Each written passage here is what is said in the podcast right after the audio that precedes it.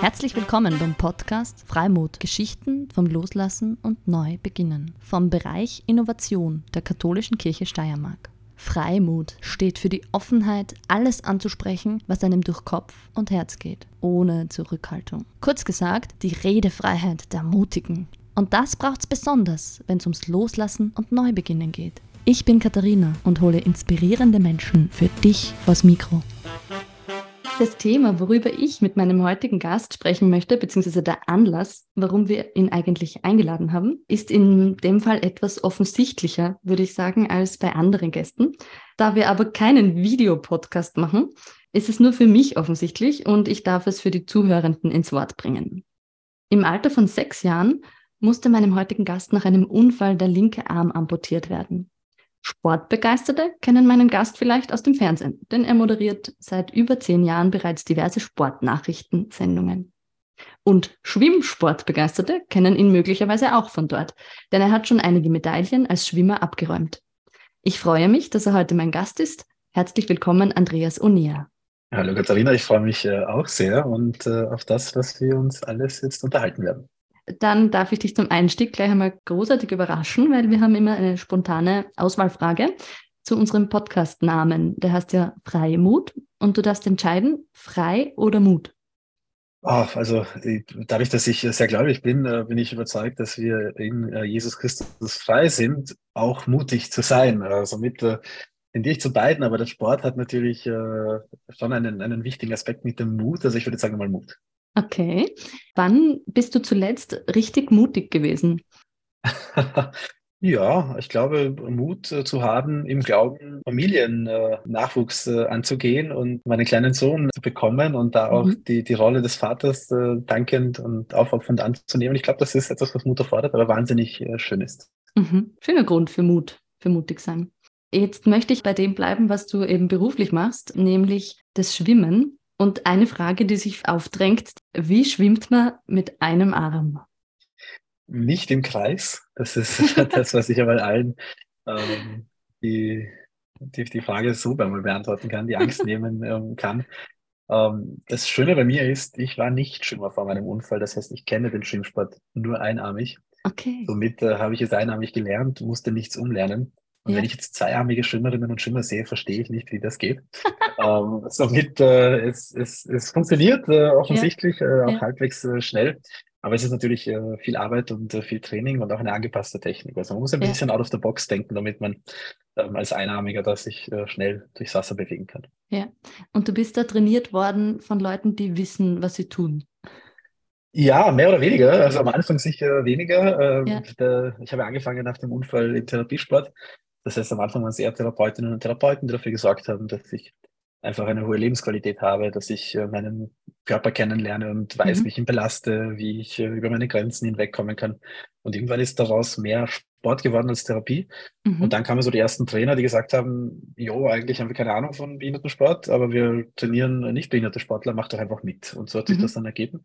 Und mittlerweile habe ich ein Team um mich herum ähm, aus Vollprofis, die aus dem nicht Behindertensport kommen, die ganz genau wissen, was sie machen mhm. und auch bereit sind, äh, die Kreativität an den Tag zu legen um mich als Einarmigen zu trainieren. Also da bin ich ja. sehr, sehr happy, dass sich das so schön entwickelt hat. Äh, und äh, da auch stellvertretend durch meinen Trainer, der auch aus Graz äh, kommt, Magister Gerd Buckel, zu wissen, dass ich mich voll auf ihn verlassen kann und er sich Gedanken macht, wie ich am schnellsten schwimmen kann. Spannend. Im Anschluss daran interessiert mich noch eines zu diesem Thema Schwimmen brennend. Du hast gesagt, du schwimmst im Behindertensport, aber du hast auch schon bei den Staatsmeisterschaften von sogenannten Nichtbehinderten mitgemacht und bei einem Bewerb gewonnen. Wie war das? Äh, wie hat das geklappt und wie wurde das auch aufgenommen von den anderen? Ja, geklappt hat es, weil ich ganz, ganz viel trainiert habe äh, mhm. und äh, einfach im Jahr 2012 vor den Paralympics in London super in Form war. Und das war für mich so der letzte Abschluss, bevor wir nach London geflogen sind. Und äh, dort habe ich das B-Finale über 200 Meter Brust gewonnen. Das heißt, im A-Finale sind die schnellsten acht mhm. und im B-Finale dann die nächsten acht. Und ich war so mit neun schnellster Österreicher bei den Nichtbehinderten äh, gegen zwei Armige. Und ja, ich, ich, erinnere mich, dass ich geschwommen bin und, und mich echt gut gefühlt habe. Und irgendwie habe ich dann gehört, dass die Menschenmengen da ähm, in Innsbruck im Schwimmbad plötzlich jubeln. Und habe gedacht, das ist ein B-Finale, warum jubelt er? Also normalerweise interessiert das niemanden, das B-Finale. Und dann ist mir gedämmert, naja, offensichtlich der einzige Grund, warum sie jubeln könnten, wäre, wenn ich irgendwie ganz, ganz gut liege und keiner damit rechnet. Und habe dann noch einmal den, den uh, Torpedo gezündet ja. und uh, habe als erster angeschlagen und das war natürlich uh, großartig. Und ich bin sehr überrascht gewesen, also die Kollegen waren gar nicht niedergeschlagen, dass das jetzt von einem An Einarmigen abgezogen wurde, sondern haben mir wirklich viel Respekt gezollt und war ich sehr, sehr glücklich über diese Leistung. Genial, wirklich großartig. Ich arbeite ja in meinem Beruf mit Sprache ich bin Redakteurin bei einer Zeitung und das Wort behindert, Behinderung, das, die Diskussionen dazu kenne ich. Und jetzt ist meine Frage, hast du eine Behinderung oder wirst du behindert? Wie gehst du mit dem um, mit dem Wort? Ich, ich werde behindert, weil ich eine Behinderung habe. Okay. Ähm, also das äh, ist natürlich auch in der, in der Szene ein, ein großes Thema. Ich bin auch sehr aktiv, wenn es um die Inklusionsbemühungen äh, geht, auch äh, Inklusion in den Arbeitsmarkt. Und da gehört natürlich die Wahrnehmung von Menschen mit Behinderung stark dazu. Und Sprache fördert auch diese Wahrnehmung und oftmals ist Behinderung noch sehr negativ konnotiert. Das heißt, mhm. eben, wenn ich meine, meine Vorträge in Schulen halte, dann höre ich immer wieder von, von Kindern, wie sie halt untereinander reden, oh Alter, bist du behindert? Äh, mhm. Ähm, oder hast du den Behinderten gesehen? Das ist halt äh, sehr negativ angehaucht, wenn es in dem ja. Thema geht. Auf der anderen Seite, es ist eine Behinderung und es ist auch der offizielle äh, Begriff. Also es ist keine Einschränkung, keine Beeinträchtigung, sondern es ist, heißt Behinderung, es ist ja auch der Behindertensport. Die Frage ist immer, steht der Mensch im Mittelpunkt oder die Behinderung? Deswegen ist die Formulierung, die äh, wir als, als Szene auch gerne verwenden, ist Mensch mit Behinderung und nicht Behinderter. Weil da steht eben der Mensch mit einer Behinderung im Fokus. Und die Behinderung ist eine Eigenschaft, die halt in dem Fall, wenn die Gesellschaft nicht inklusiv ist, dann behindert diese Eigenschaft. Und diese Hürde müssen wir aus dem Weg schaffen, nämlich nicht die Behinderung, sondern äh, die Behinderung durch die Gesellschaft. Ich möchte noch einen Schritt zurückgehen in deine Geschichte.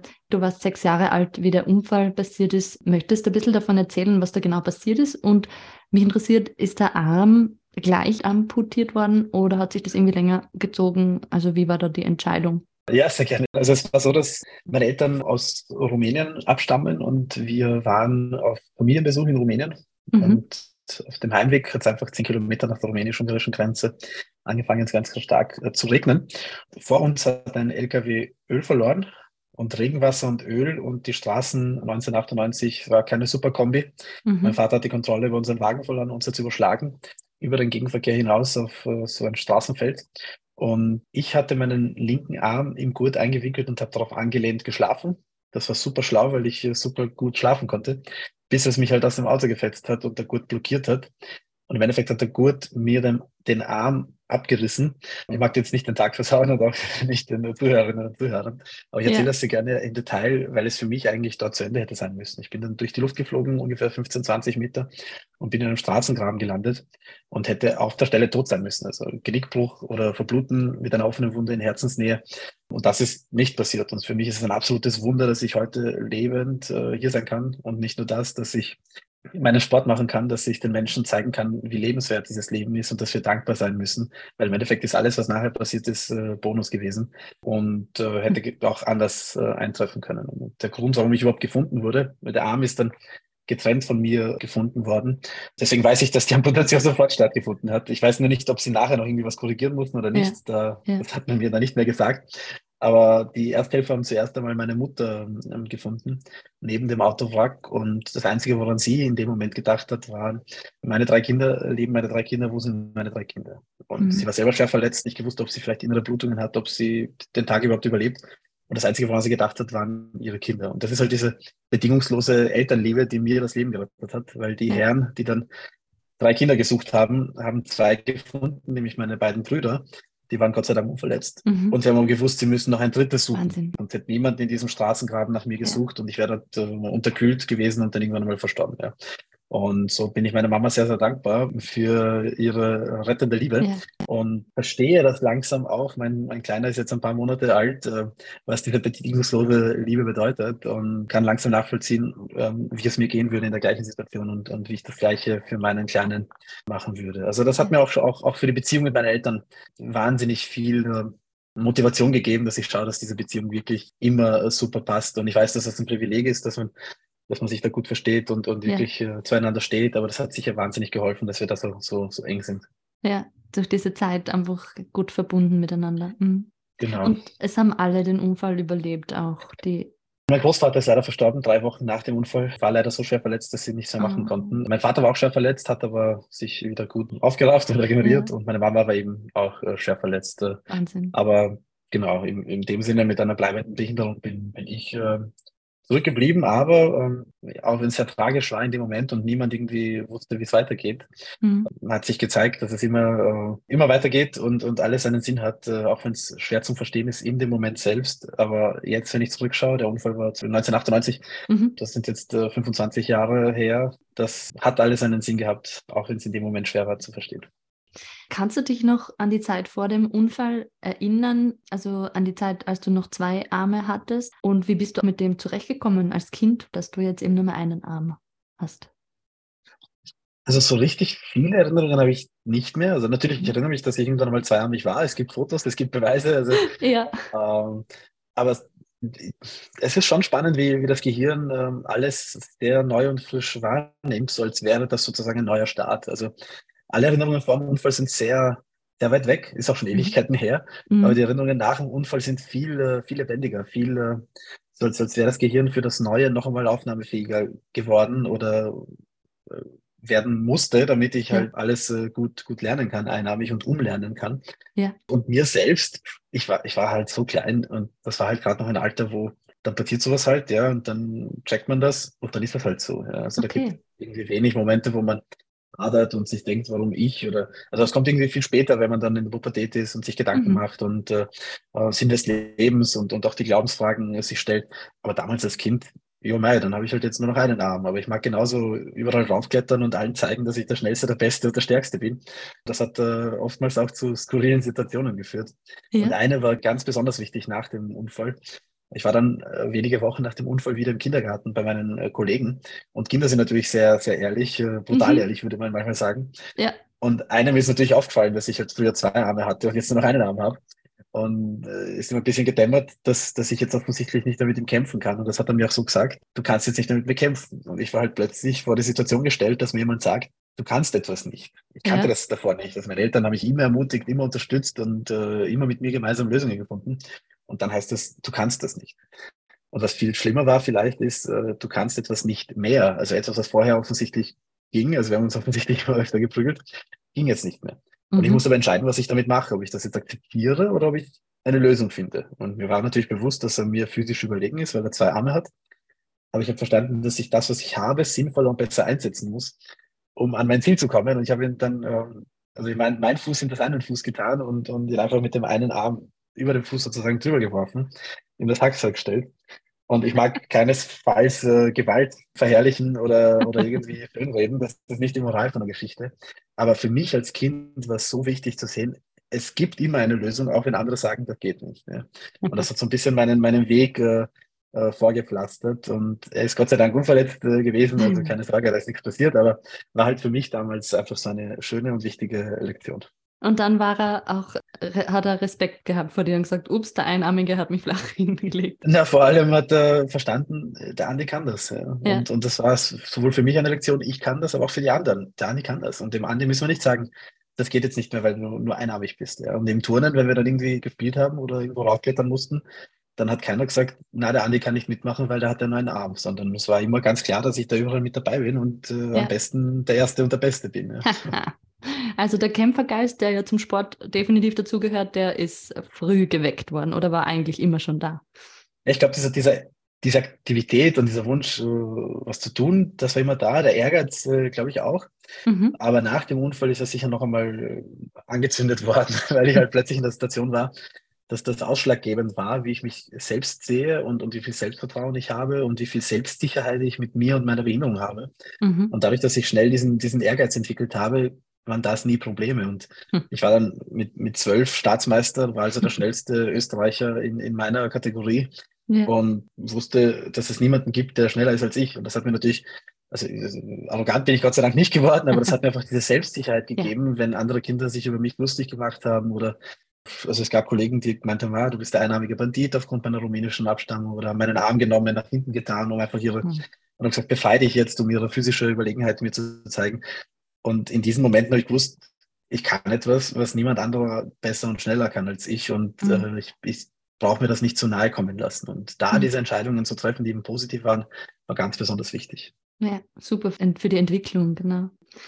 Das heißt, ich brauche jetzt nicht fragen, wie du als Kind die Dinge neu gelernt hast, aber es interessiert mich schon, ob es irgendwas gab, wo du dich erinnerst, das war so das Erste, das du gelernt hast, mit einem Arm zu bewältigen. Also außer den, den, den Kollegen im Kindergarten. ja, andere Kinder verprügeln. Äh, das ging so mit meinen Brüdern, habe ich dann schnell äh, oft ja. verprügelt.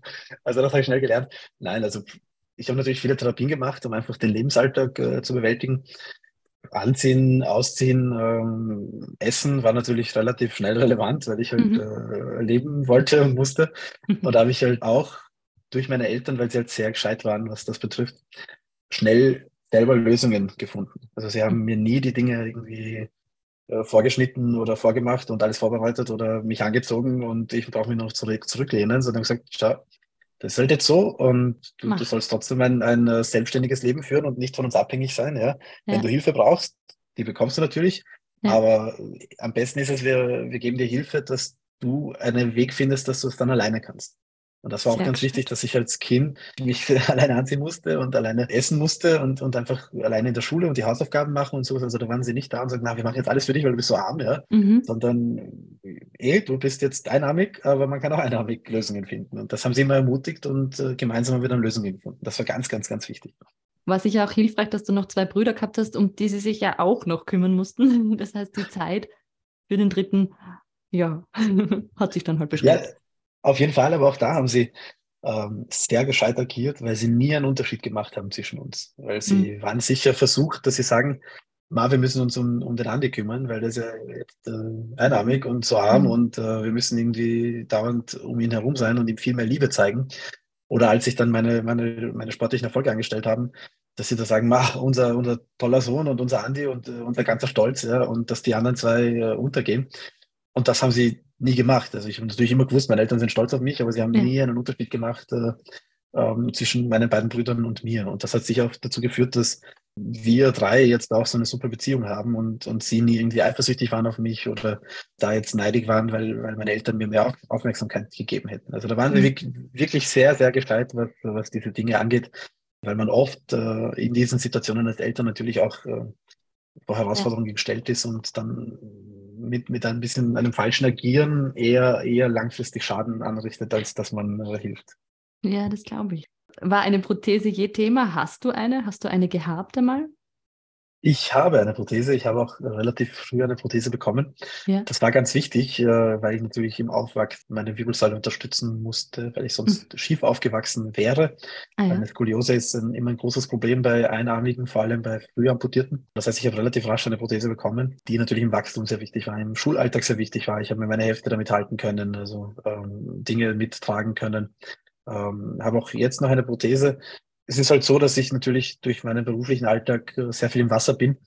Da ist die Prothese eher nicht hilfreich und somit äh, sieht man mich eher ohne Prothese, weil ich halt äh, auf den Fotos dann immer ohne Prothese zu sehen bin. Mhm. Und äh, auch sonst ist natürlich die Einarmigkeit mittlerweile ein Markenzeichen. Also wenn man irgendwen mhm. fragt, ob, ob, ob man den einarmigen Moderator schon mal gesehen hat, dann wissen die Leute, ja, genau, den einarmigen. Sie wissen nicht, äh, wie, wie, ich heiße und was ich mache, aber der einarmige Moderator ist dann natürlich schon ein, ein Markenzeichen. Somit in der Öffentlichkeit ist es halt blöd, auf, auf dieses äh, Wiedererkennungszeichen zu verzichten. Aber die Prothese ist natürlich für viele Menschen mit Amputation eine wahnsinnig große Hilfe, weil sie einfach die Reintegration in, in, in den Arbeitsalltag äh, ermöglicht und auch sonst im, im Alltag halt eine super Erleichterung ist. Mhm. Aber das heißt, du brauchst sie ab und zu. Ja, und vor allem ist sie auch wichtig für meine Gesundheit, also für meine mhm. Wirbelsäule. Wenn ich gerade schwimme oder moderiere, dann, dann nicht, aber sonst ist sie natürlich sehr hilfreich. Alles klar. Beim Loslassen, da gibt es ja eben verschiedenes. Menschen müssen sich von Gütern oder Dingen trennen, aber es geht ja auch um Kopfsachen, also so Pläne, Konzepte, Träume du warst sehr klein, wie du, wie du den Arm verloren hast, aber gab es trotzdem irgendwas, wo du sagst, davon musstest du dich dann verabschieden in der Zeit des Aufwachsens von Berufswünschen oder Zukunftsvorstellungen? Oder bist du da ganz frei gewesen? Ich, ich war in dem Sinne frei, weil ich einfach naiv war, als kleiner Junge, weil ich halt früh mit der Behinderung ähm, unterwegs war und weil ich früh im Sport gesehen habe, was alles möglich ist. Also ich mhm. habe dann beim Training habe ich neben anderen Kollegen trainiert, die halt schon bei Paralympics waren, die Medaillen gewonnen haben. die eine Familie hatten, die ein erfolgreiches Berufsleben hatten, die im Sport erfolgreich waren. Mhm. Und somit war das Thema Behinderung für mich, mich irgendwie nie negativ aufgeladen. Also, also ich gesehen, hey, Role Models. Ich hatte Vorbilder, genau. Ich ja. habe gesehen, die haben ein super Leben, die sind alle super glücklich.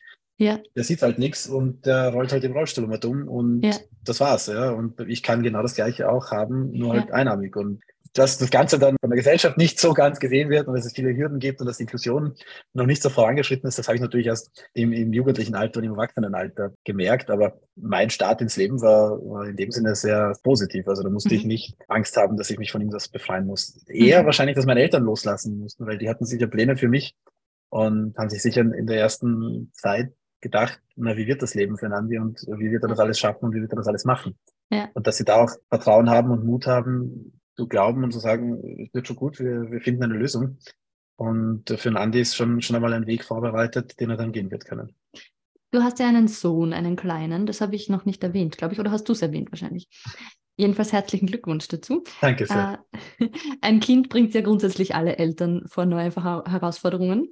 Und wie geht es dir damit? Was macht dir besonders Freude mit ihm? Und gibt es auch was, was dir schwerfällt?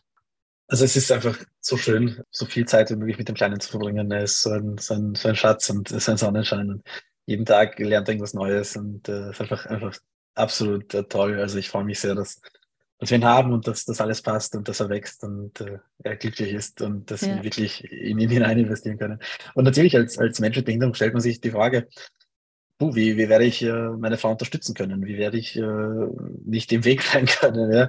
Wie werde ich den Kleinen halten können, ohne ihn zu nerven oder ohne ihn fallen zu lassen oder ja. ohne ihm weh zu tun. Also sind schon Dinge, wo man sich vor Herausforderungen gestellt sieht und dann muss man halt Lösungen finden, weil ich möchte Zeit mit dem Kleinen verbringen. Ich möchte ihm die Windeln wechseln. Ich möchte ihm das Fläschchen geben, weil das halt qualitative Zeit ist und die möchte ich nutzen.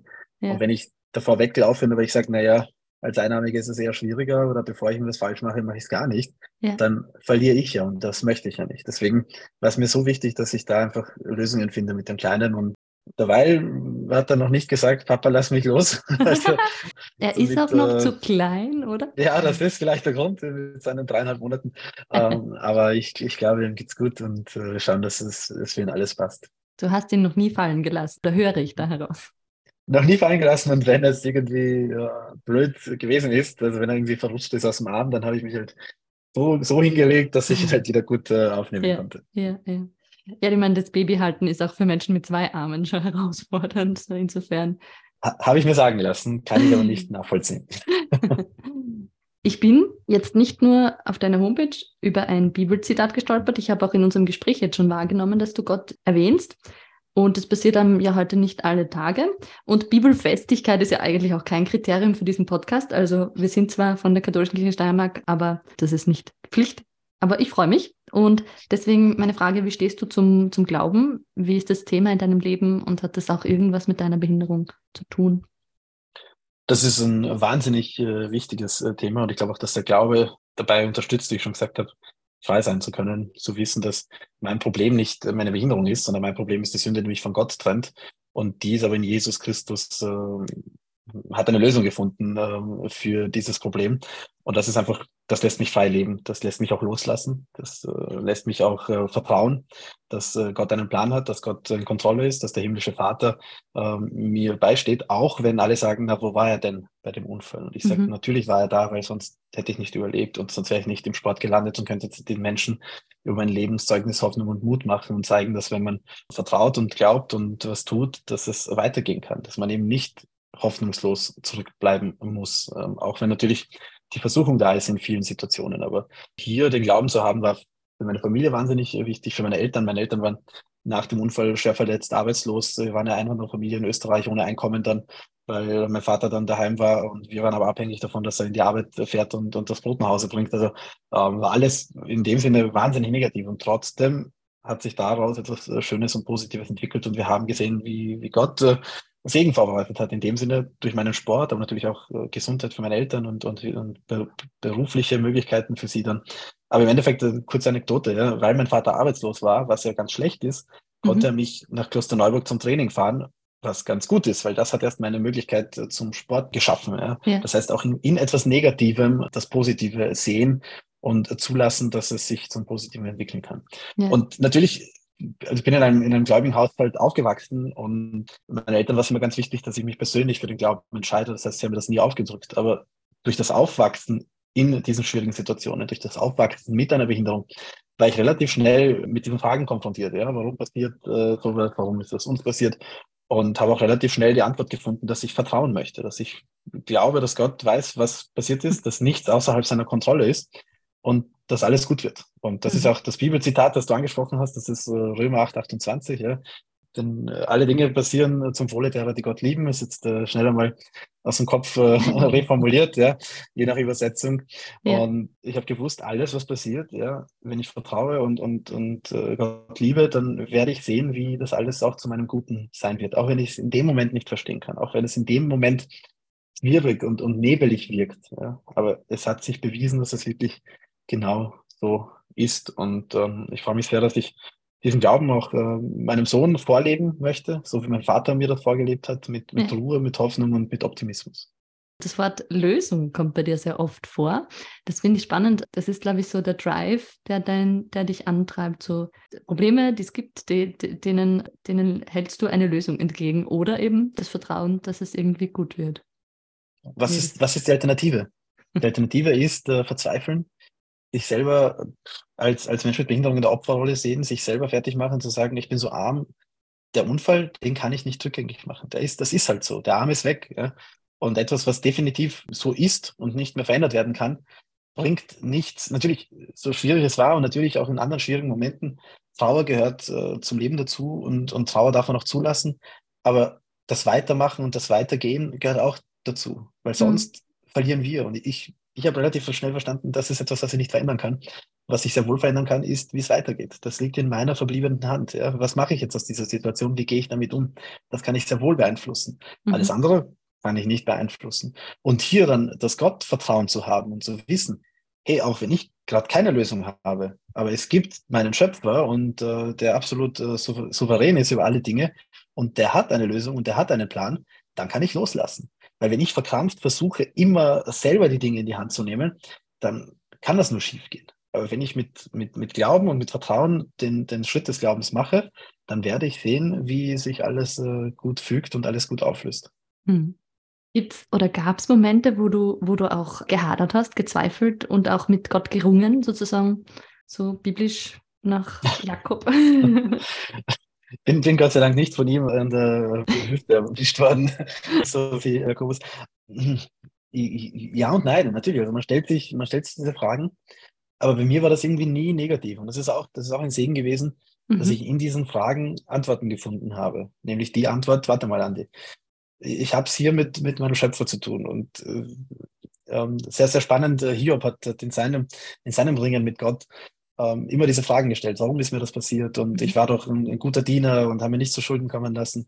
Und, und, und wirft diese Fragen gen Himmel und irgendwann einmal kommt die Antwort Gottes und sagt, wo warst du, als ich das Fundament zur Erde gelegt habe? Wo warst du, als ich das und das gemacht habe? Und, und stellt noch einmal ähm, seine Souveränität in den Mittelpunkt. Gibt ihm keine Antworten auf seine Fragen, sondern zeigt nochmal, schau mal, wer ich bin. Ich bin Gott. Und du kannst mir vertrauen. Und Hiobs Antwort war, ich habe von dir gehört, und ich habe ähm, gehört, dass es dich gibt und jetzt habe ich dich gesehen. Das heißt, im Schmerz, im äh, Verlust, in der Trauer hat er Gott erst gesehen und erst richtig kennengelernt und nicht erst vom, vom Hören sagen, ja, ja, dieser eine Gott, sondern hat ihn dort erst erlebt. Und da habe ich verstanden, dass vielleicht diese Herausforderung mit der Behinderung und der Unfall, dass ich dafür vorbereitet bin, damit ich Gott so richtig kennenlerne, weil ganz, ganz oft äh, im Leben mit einer Behinderung steht man vor Herausforderungen, die man nicht lösen kann. Und dann muss man vertrauen. Ich habe relativ schnell mir gedacht, okay, was werde ich arbeiten können in meinem Leben? Wie werde ich Geld verdienen? Und das ist ja schon mit zwei Armen schwer und jetzt mhm. mit einem Arm noch einmal schwieriger. Und auch da zu wissen, keine Ahnung, mit 15, ja, wie das gehen soll, aber ich vertraue, dass es gut wird und ich gebe halt ja. mein Bestes und, und glaube, dass Gott etwas vorbereitet hat. Ja. ja. Dass es sowas gibt wie Fügung, dass sich die Dinge fügen.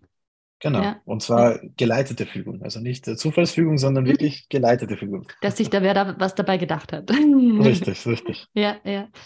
Das ist ganz ein starkes Gefühl, ist fast zu wenig dafür, aber das ist ganz ein starkes Urgefühl, dass du wirklich offensichtlich von deiner Familie auch mit hineinbekommen hast, ähm, dieses Urvertrauen.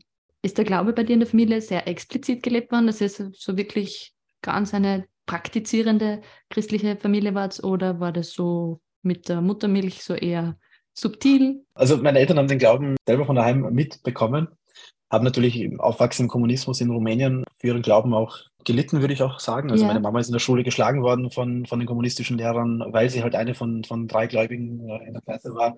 Ja. Und denen hat man es halt dann gezeigt. Also das war so, so die Grundstimmung. Mhm. Und im Aufwachsen, im Glauben, wenn man dafür auch äh, Konsequenzen tragen muss, hat sie sehr geprägt. Und deswegen mhm. wollten sie uns das auch wirklich vorleben. Und vor allem dann mhm. auch durch den Unfall. Und also ich habe bei uns daheim immer, immer Hoffnung, immer Optimismus und immer ähm, Zuversicht äh, vorgelebt bekommen. Und eben nicht nur vorgeredet bekommen, sondern wirklich mhm. vorgelebt bekommen. Also als wir wirklich da sind, sind und nicht gewusst haben, wie es weitergeht, haben sie gesagt, alles gut, wir vertrauen, wir glauben und Gott hat einen Plan. Und das, dieses Vorleben, dieses aktive Glaubensleben, das war ganz wichtig für, ja. für die Bildung meines eigenen äh, Glaubens. Aber natürlich in der Gemeinde aktiv. Äh, wir waren mit, mit anderen christlichen Familien äh, sehr im Austausch. Die rumänische Christen-Community in Österreich ist sehr, sehr groß. Das heißt, mhm. Äh, da hatten wir immer diesen Bezug dazu. Äh, war in der Sonntagsschule aktiv, war dann selber, ähm, als ich mich äh, im Erwachsenenalter bewusst dafür entschieden habe, dass ich Jesus nachfolgen möchte, auch mir selber überlegt, wie kann ich meine Talente, meine Fähigkeiten einbringen, um anderen Menschen den Glauben näher zu bringen. Also war natürlich immer ein fixer Bestandteil, aber eben ja. nicht aus Tradition und aus Gewohnheit heraus, sondern aus gelebter Überzeugung, mhm. weil es auch schon Konsequenzen gab dafür. Ja. Und das ist auch, das ist wieder so ein Aspekt, der sehr, sehr, sehr prägend für uns war, was, was es wirklich heißt, Glauben auszuleben. Ja. Meine, meine Eltern waren frisch in Wien, als der Unfall passiert ist. Sie waren gerade mal ein paar Jahre da. Und wir waren halt frisch in dieser Gemeinde und uns hat niemand gekannt und wir waren halt mit drei kleinen Kindern immer die Familie, die ganz hinten am Gang äh, war, weil ja, weil man nicht stören kann. wollte. Genau, ja, richtig. Und dann passiert der Unfall und da war so viel Unterstützung und so viel Liebe und, und so viele Menschen, die da waren für uns, die uns nicht gekannt haben, denen ja. wir nichts geben konnten, die uns auch nichts schuldig waren die aber aus, aus absoluter Überzeugung und Nächstenliebe für uns da waren. Also teilweise mich aufgenommen haben, meine Brüder aufgenommen haben, während meine, Brüder, meine, meine Eltern im Krankenhaus waren und einfach ähm, Ersatzfamilien geworden sind für uns. Ja. Und das ist halt gelebter Glaube und eben mhm. nicht nur, ja, wir sind Christen, sondern im, in der Not zeigen wir, dass Christus uns geliebt hat, weil wir lieben jetzt auch andere Menschen. Ja, absolut. Was sind deine nächsten Ziele? Also wo geht's hin? Sportlich möchte ich natürlich ganz nach oben und am Podium stehen.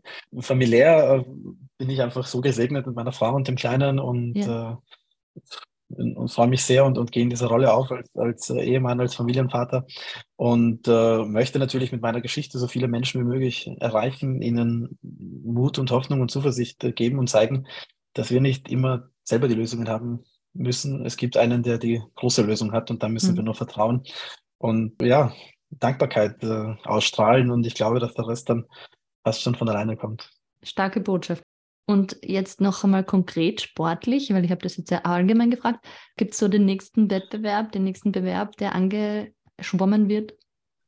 Ja, wir haben diese Saison noch eine Weltmeisterschaft. Äh, nächstes Jahr 2024 sind die Paralympics in Paris. Mhm. Und dann gibt es vier Jahre später, 2028, die Paralympics in Los Angeles. Und dann vier Jahre später die Paralympics in äh, Brisbane. Also ich habe noch viel vor. Ich, äh, solange mein Körper mich äh, irgendwie ähm, am Laufen hält, äh, schaue ich, dass ich so viele Medaillen wie möglich gewinne. Diese Plattform, die mir geboten wurde, die ich habe, die wunderschön ist, nutze, um einfach so viele Menschen wie möglich zu erreichen, zu begeistern und äh, zu mhm. bewegen. Also manche haben ja nicht einmal fünf Jahrespläne und der Mann hat, ähm, warte mal, das waren jetzt zwölf, na, vier, ja, acht Jahre. Vier, acht und dann noch genau. vier. Und dann Wahnsinn. Noch mal, ja. Und das alles, und ich muss das noch anbringen heute, mit einer Chlorallergie. Sag mal, wie geht denn das? ja, ja, irgendwie ist das sehr blöd. Es wäre zu einfach, wenn, es nicht immer wieder Hindernisse gibt. Ich bin jetzt schon ziemlich, ziemlich lange äh, im, im Wasser unterwegs, zweimal am Tag, sechs Tage die Woche. Ja. Und irgendwie sind unsere Schleimhäute nicht dafür konzipiert, dass sie permanent dem Chlorwasser ausgesetzt sind. Und ich habe mir sagen lassen, dass es medizinisch zwar keine Chlorallergie gibt, aber dass sich die Schleimhaut so verhält wie bei einer Chlorallergie, nämlich dass ich da ins Niesen komme, wenn ich mit Wasser in Berührung komme. Äh, ist natürlich ein bisschen deppert als schlimmer, aber ja, Augen auf bei der Berufswahl. Mit sechs Jahren hat mir das keiner erzählt. äh, jetzt bin ich da drinnen, jetzt muss ich da durch und es ist, äh, mein, mein Umfeld weiß Bescheid und das ist zum Aushalten. Das ist und so Salzwasserbecken sind keine Option bei so Sport an. Ja, das, an, das Problem ist, Salzwasser äh, hat mehr Auftrieb. Das heißt, man liegt ah. anders im Wasser als dann im, im Süßwasser. Ja. Äh, das heißt, wenn ich da trainiere und dann im anderen Wasser Wettkämpfe, dann Geht nicht. Ja, geht nicht, ja, leider. Okay, na, verstanden. Aber es hat eigentlich war, war die Pointe. die war gut gesetzt. Aber wenn wir beim Schwimmen sind, du bist grundsätzlich ein sportlicher Typ. Geht's, ge, hast du so Ideen, was anderes auch mal zu machen? Also mal einen anderen Sport neu anzufangen und den Schwimmsport loszulassen oder ist das gar nicht auf deinem Horizont? Ja, das Problem zum Thema Loslassen. Äh, Sportler haben ein wahnsinniges Problem, loszulassen, wenn es irgendwann darum geht, äh, aufzuhören. Man identifiziert ja. sich natürlich damit, man, man sieht sich selbst als äh, Sportler, man kennt sich nicht anders, man Lebensinhalt, Tagesinhalt bedeutet Training und Wettkämpfen. Und irgendwie was anderes zu, zu haben und zu sehen, ist ganz, ganz schwierig. Vor dem Problem sind schon einige gestanden. Deswegen werfe ich dir auch schon acht Jahrespläne äh, vor, weil ich einfach panische Angst habe, wenn der Tag kommt, dass ich sage, gut, das war's jetzt. Ja. Deswegen will ich mich auch irgendwie neu orientieren und, und andere Sportarten gleich mir suchen, weil ich einfach Sportler mit ganzem Herzen bin. Mhm. Äh, mich fasziniert das Langlaufen, macht wahnsinnig viel Spaß. In Mölding haben wir nicht ganz so viel Schnee äh, im Winter, das, heißt, das wird ein Problem. Aber wer weiß, vielleicht äh, sieht man mich irgendwann einmal auf Skiern. Cool. Das wäre ja die ganz andere äh, Disziplin. Vom Sommer, von der Sommerdisziplin oder von der mit Sommer verbundenen Disziplin Schwimmen hin zum Schnee. Aber genau, man wobei ja man nicht glaubt, äh, da gibt es ganz, ganz viele Parallelen. Also es ja. ist genauso wie das Schwimmen eine Ganzkörpersportart. Ja, die Brustbeinbewegung ist ähnlich wie, wie der Tritt. Also was ganz anderes ist es äh, nicht. Also man kann da schon als, als guter Schwimmer ähm, gut langlaufen. unterwegs sein. Aber mal schauen, also es ist nur Hirn, Hirngespinste von mir. Lust. Wenn du dann Tipps brauchst, um, wenn es dann soweit ist, mit dem Schwimmen loslassen und was Neues beginnen, kannst du ja unseren Podcast hören. Mache ich natürlich sehr, sehr gerne. Dann will ich deine Zeit nicht überstrapazieren. Du hast heute noch Zeit für deine Familie, habe ich gehört, und dann Training wieder. Korrekt, äh, so wie immer. Ja, so wie immer. Deswegen die letzte Frage, die ist wieder spontan, los oder neu? Machen wir mal neu. Was hast du zuletzt Neues gelernt? Entweder im Rückblick oder wenn du in die Zukunft schauen möchtest, was würdest du gerne mal neu lernen, Neues lernen? Oh, neu gelernt. Also Windeln, Windeln wechseln mit einer Hand hatte ich so gar nicht am Radar und das funktioniert wirklich super. Aber ja. man muss ein bisschen üben. Also das ist sicher etwas, was ich vor, vor wenigen Wochen neu lernen brauchst du, musste. Brauchst du dann die Lippen und die Zähne auch dazu? Oder? Das habe ich bisher gut verhindern können, aber ich muss mir mit, mit dem Hacken helfen. Das heißt, ich, ich okay. steige wirklich mit dem Fuß äh, auf und, und halte die, die kleinen Arme äh, von, von, meinem, von meinem Sohn mit meinem Fuß, damit er halt nicht äh, herumfuchtelt. Genau, und damit ich äh, ungestört wechseln kann. Das ist auch eine Ganzkörpersportart. Ja, das ist es auf jeden Fall, ja. Würde ich gern sehen. Was auch immer du in der nächsten Zeit so angehst, lieber Andreas, ob loslassen oder neu beginnen, ich wünsche dir viel Freiheit und Mut dafür und danke, dass du bei uns warst. Danke dir, alles Gute auf euch. Dankeschön. Dir hat diese Folge gefallen? Dann folg uns doch auf Instagram oder Facebook. Freimut, der Podcast, damit du immer auf dem Laufenden bleibst. Bei Fragen oder Anregungen kannst du uns auch gerne schreiben. frei.mut at graz-seckau.at. Wir freuen uns drauf.